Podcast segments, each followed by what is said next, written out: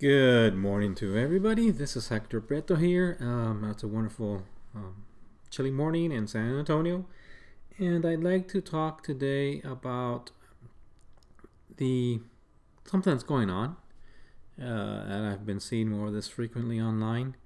Uh, there's a lot of gurus in many different endeavors, um, whether it be real estate, online marketing uh, entrepreneurship or uh, finance, there's a lot of people out there talking about masterminds and forming the concepts of masterminds.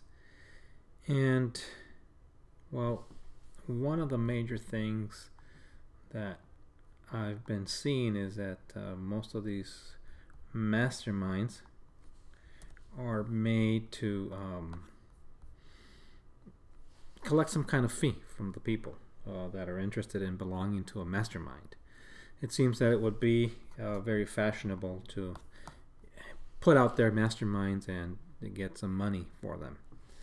And I'd like to talk about when I heard this concept the first time, which was in Napoleon Hill's books, The Law of Success, Think and Grow Rich, and several other publications. There's also an interview uh, with Andrew Carnegie who uh, allegedly is the person who put Napoleon Hill the task, the challenge of writing these books, of making what was, I guess, back then investigative journalism, and coming up with a success formula to which Napoleon Hill would have to dedicate 20 years of his life to researching and finding the blueprint for the success that anybody could mm, harness or harness these these formulae and um, use them to become successful in whichever endeavor he would want to have.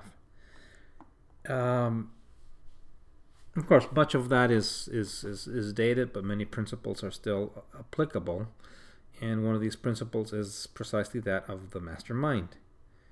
Now, the way it was originally conceptualized um, by uh, Napoleon Hill he talked about power. He said that there were two forms of power one is physical, and the other is mental, or the power of the mind. And he mentioned in this book that um, his books that this this power of mind is the most powerful force that we have, and if we combine it in a spirit of harmony, um, which is a key element of the mastermind, it, and if you took this and, and combined it with a definite objective, these gatherings of people would provide the greatest power known to man.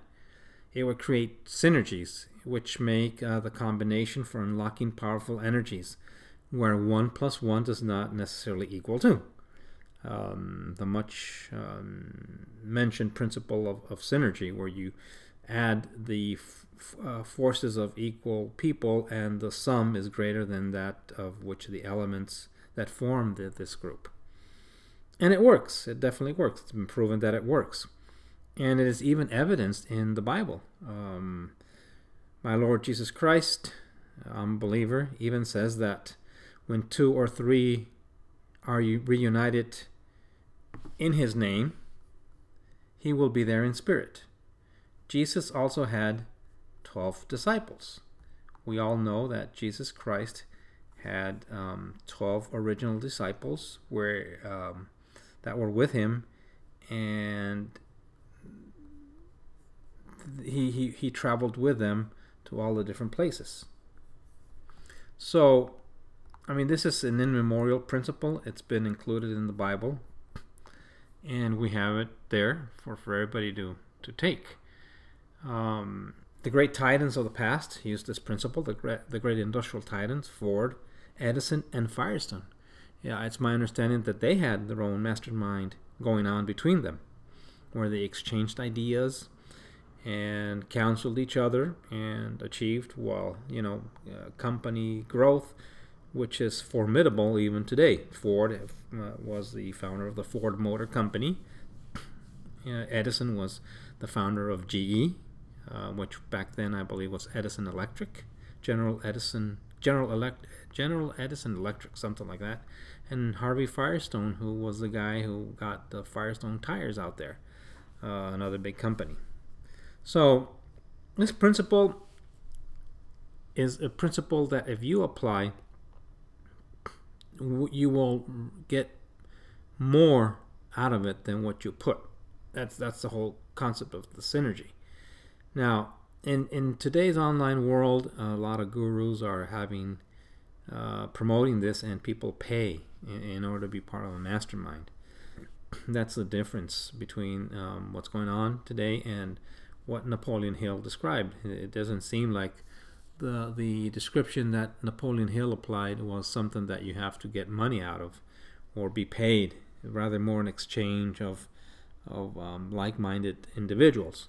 Now, with that said, um, in today's world, it's more diff- more difficult for the average lay person to find uh, equals, and, and by that I mean mentally driven, ambitious individuals or ambitious driven individuals that have the same mindset. It is very difficult. There's much disparity going out there. Um, so, if, you feel that the value of a mastermind is worth the price you pay, I would say go for it. Um, there's, you know, it's it's it's it's worth a try, and you can always back off if it's not something that is there for you.